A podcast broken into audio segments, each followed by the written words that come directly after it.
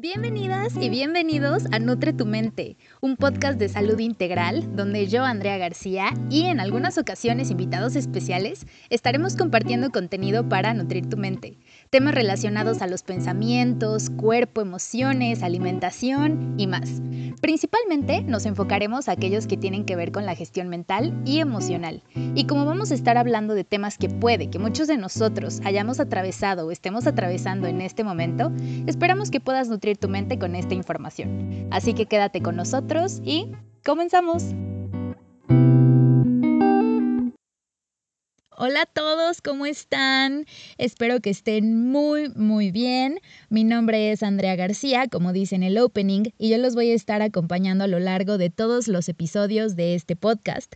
Es por eso que me parece interesante que sepan quién soy y por qué estoy haciendo todo esto. Yo soy nutrióloga, soy egresada de la Ibero Puebla y cuando comencé a laborar en el área de nutrición clínica, y ver pacientes, me di cuenta que realmente no me llenaba y que quería hacer un trabajo mucho más completo y más estable. No únicamente ver la parte del cuerpo, que eso es la alimentación y la nutrición, sino yo veía a mis pacientes y notaba que había algo mucho más profundo detrás de todo esto. Así fue que decidí estudiar la especialidad en psicología de la alimentación, Ahí conocí algunas herramientas psicológicas para la gestión emocional y también conocí mindfulness, que la verdad me encantó y me convencí que por ahí era el camino.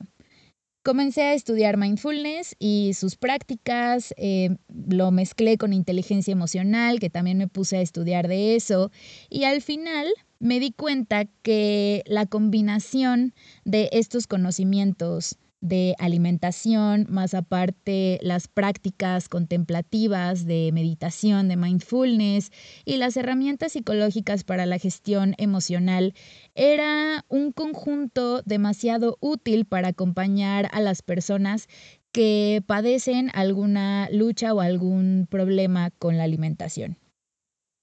De esta forma, toda la unión de los conocimientos decidí impartir talleres que vayan relacionados a la enseñanza de las prácticas de mindfulness, de mindful eating, de mm, gestión mental y todas estas herramientas y también llevarlas hacia la asesoría personal, mezclar los conocimientos de nutrición y de alimentación con todas estas maravillosas técnicas de gestión emocional y mental.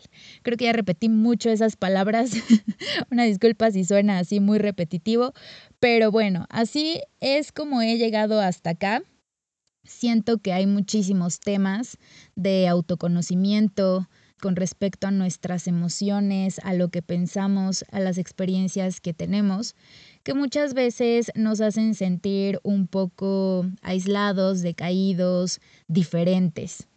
Y el objetivo por eso de este podcast es generar un sentimiento de humanidad compartida que es un principio de mindfulness que nos ayuda a entender que no somos los únicos experimentando determinadas cosas en la vida. Por eso es el objetivo de este trabajo, donde, igual como lo dice en, eh, en la introducción, no solamente voy a hablar de temas acerca de la alimentación, sino que también voy a estar colaborando con algunos especialistas y profesionales de la salud, sobre todo mental, para darles a ustedes una excelente información, experiencias, conocimiento que ustedes también puedan aplicar en su vida diaria, ¿ok? O si les llegara a pasar algo con lo cual se sienten identificados y ahí surge este sentimiento de humanidad compartida. Entonces, una vez que ya comuniqué de manera muy breve todo esto, voy a ir ya de entrada con lo que sería este primer tema. Algo muy importante que me gustaría decirles es que en mi cuenta de Instagram voy a estar abierta a que ustedes me den opciones, ideas o si tienen algún tema que les gustaría que nosotros tocáramos o abordáramos, nos pueden mandar un mensajito. Con muchísimo gusto preparamos el tema y lo subimos como un episodio. Entonces ahí luego, aquí abajito en la descripción, les voy a dejar mi red social de Instagram angar-mindfood para que puedan contactar conmigo y así checar qué temas les gustaría que nosotros habláramos, ¿vale? Entonces, ahora sí voy de lleno. El día de hoy voy a hablarles acerca de cómo se relacionan las emociones con la alimentación, ya que fue un tema que de hecho me pidieron cuando les comenté que iba a lanzar el podcast. Antes que nada, debemos entender un principio fundamental del ser humano. Esto es que no solo somos un cuerpo, somos un todo integrado por diversas partes, las cuales tienen igual de importancia para que nosotros podamos funcionar apropiadamente desde un enfoque integral. Estas partes serían el cuerpo, la mente y las emociones estos tres compuestos. Como mencioné, todas ellas son de gran importancia para que tengamos bienestar en nuestra vida. A lo largo de los años se ha transformado un poco el concepto de salud y ya no hablamos de salud únicamente al estar libres de enfermedades físicas como era antes, donde la mayor preocupación era más a nivel corporal o físico. Ahora el enfoque de salud es mucho más completo porque hemos aprendido que es necesario poner igual de atención a todo aquello que sí ocurre en el cuerpo, pero también a todo lo que ocurre en la mente y con nuestras emociones. Últimamente esto ha tenido un mayor auge debido a que los profesionales de la salud han notado esta inevitable conexión entre estos tres componentes. Son variables dependientes, lo que significa que si una de ellas está afectada, lo más probable es que también podrían afectarse las otras. Y es aquí donde me gustaría aclarar esta parte del funcionamiento humano que a veces puede llegar a confundirnos cuando no nos conocemos bien y no sabemos cómo gestionarlo o identificar lo que sucede dentro. Nosotros tenemos pensamientos todo el tiempo. Eso es una realidad absoluta es parte de nuestra naturaleza humana. Y cada uno de estos pensamientos no es otra cosa más que energía. Pero sabemos que no existen como tal, no son algo tangible. O sea, nosotros podemos estar pensando, pero no vemos el pensamiento del otro y tampoco vemos el nuestro. Sabemos que existe porque tenemos esa certeza mentalmente, pero no los vemos. Solamente quien lo está experimentando es capaz de notarlo y de reconocerlo. Entonces, esta energía del pensamiento tiene la capacidad de conducirnos hacia una emoción. Entonces, tenemos un pensamiento, este pensamiento se manifiesta a través de una emoción y las emociones, al ser energía también, tienen la capacidad de manifestarse podemos experimentar sensaciones agradables o poco agradables a nivel corporal cuando tenemos una emoción presente. Esto no solo se queda en la sensación corporal que despierta dicha emoción, sino que también condicionará nuestra forma de actuar y de hablar. A este mecanismo algunos autores lo llaman la triada de la conducta o del pensamiento, porque pues es un ciclo inevitable que aparte sí podemos gestionar a través de diversas herramientas psicológicas, de autoconocimiento o, por ejemplo, en este caso, mindfulness. Pero bueno, mm, volviendo al tema, entonces, ¿cómo funciona este mecanismo? Surge un pensamiento, ese pensamiento, dependiendo de hacia dónde se oriente, nos va a provocar una emoción que, como lo mencioné, puede ser agradable o poco agradable según la calidad del pensamiento que se generó. Y esto definirá nuestra manera de ejecutar determinada acción o de expresarnos a través de las palabras.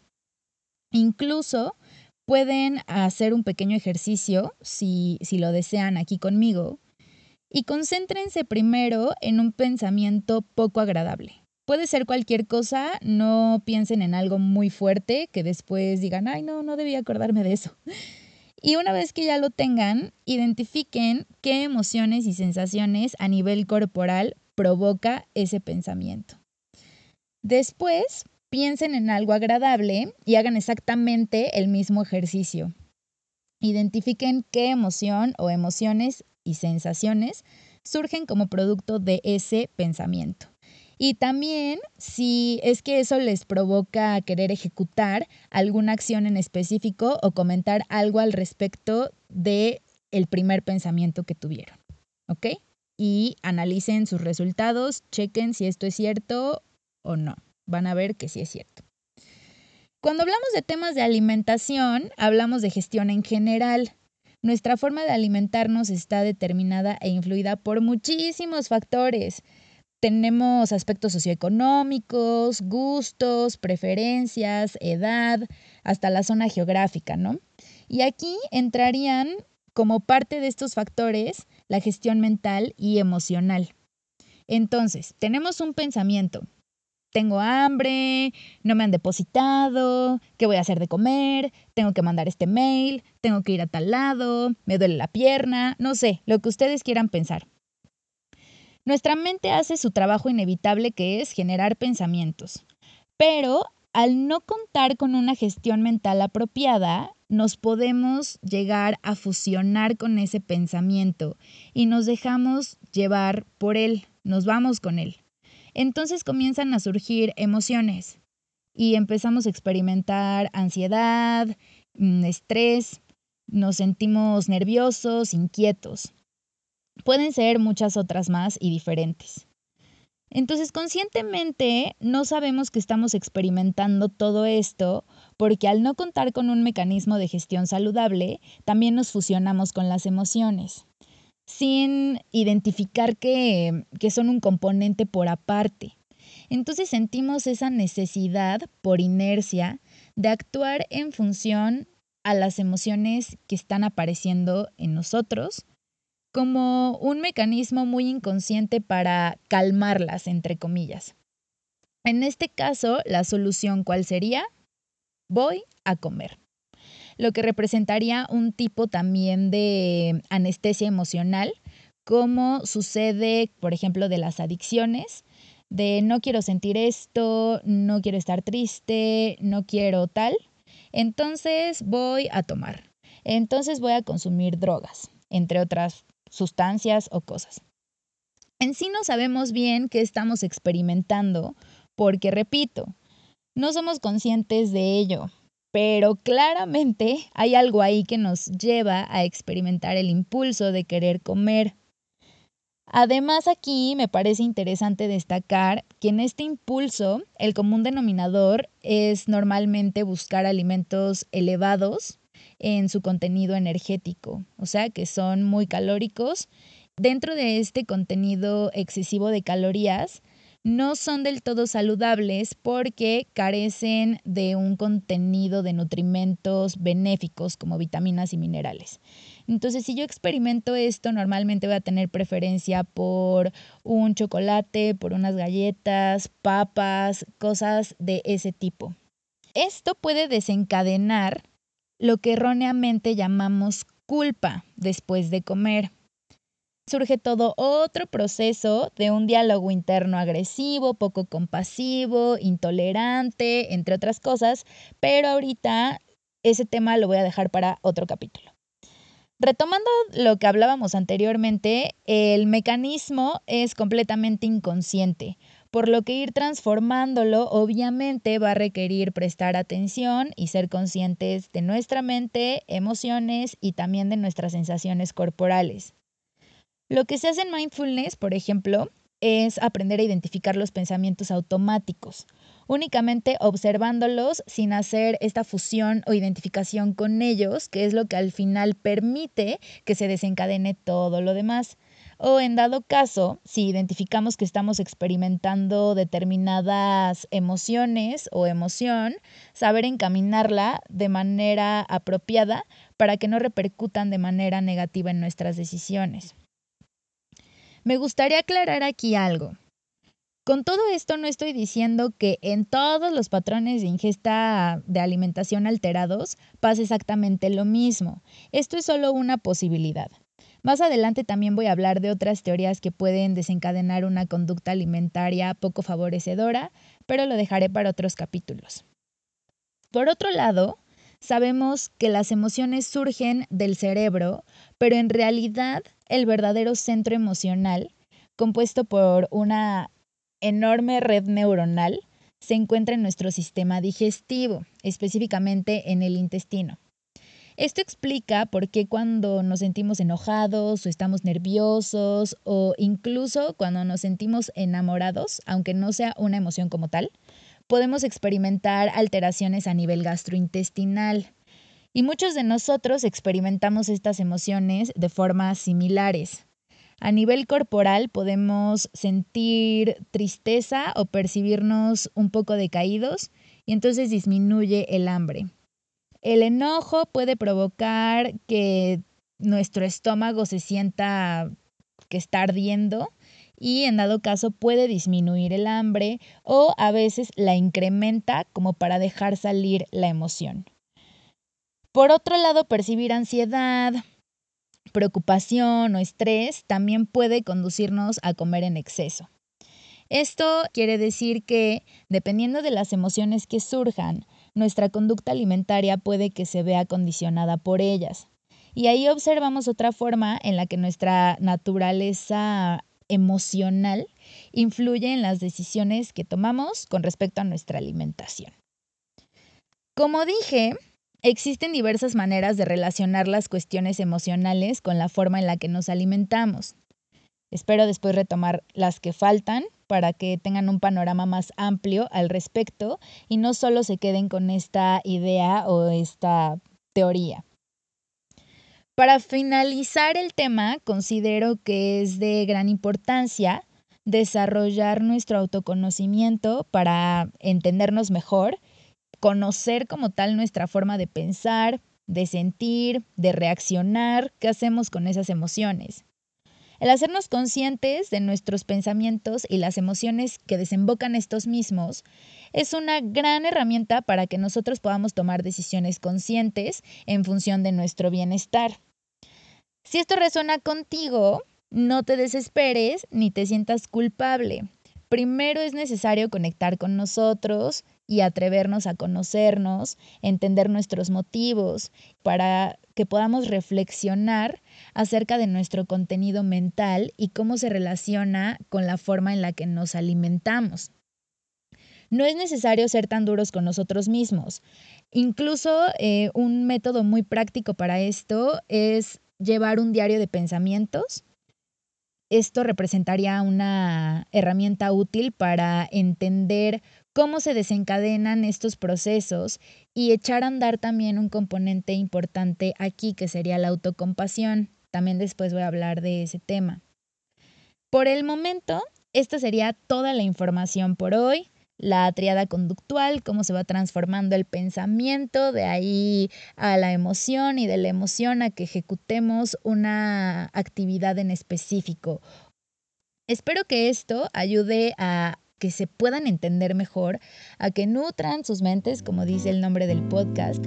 Muchas gracias por haberse quedado hasta aquí. Les mando un fuerte abrazo, espero que estén súper bien. No olviden que pueden mandarme mensajito por Instagram a angar-mindfood si quieren que preparemos un tema en especial. Muchas gracias, cuídense muchísimo, les mando un fuerte abrazo, adiós.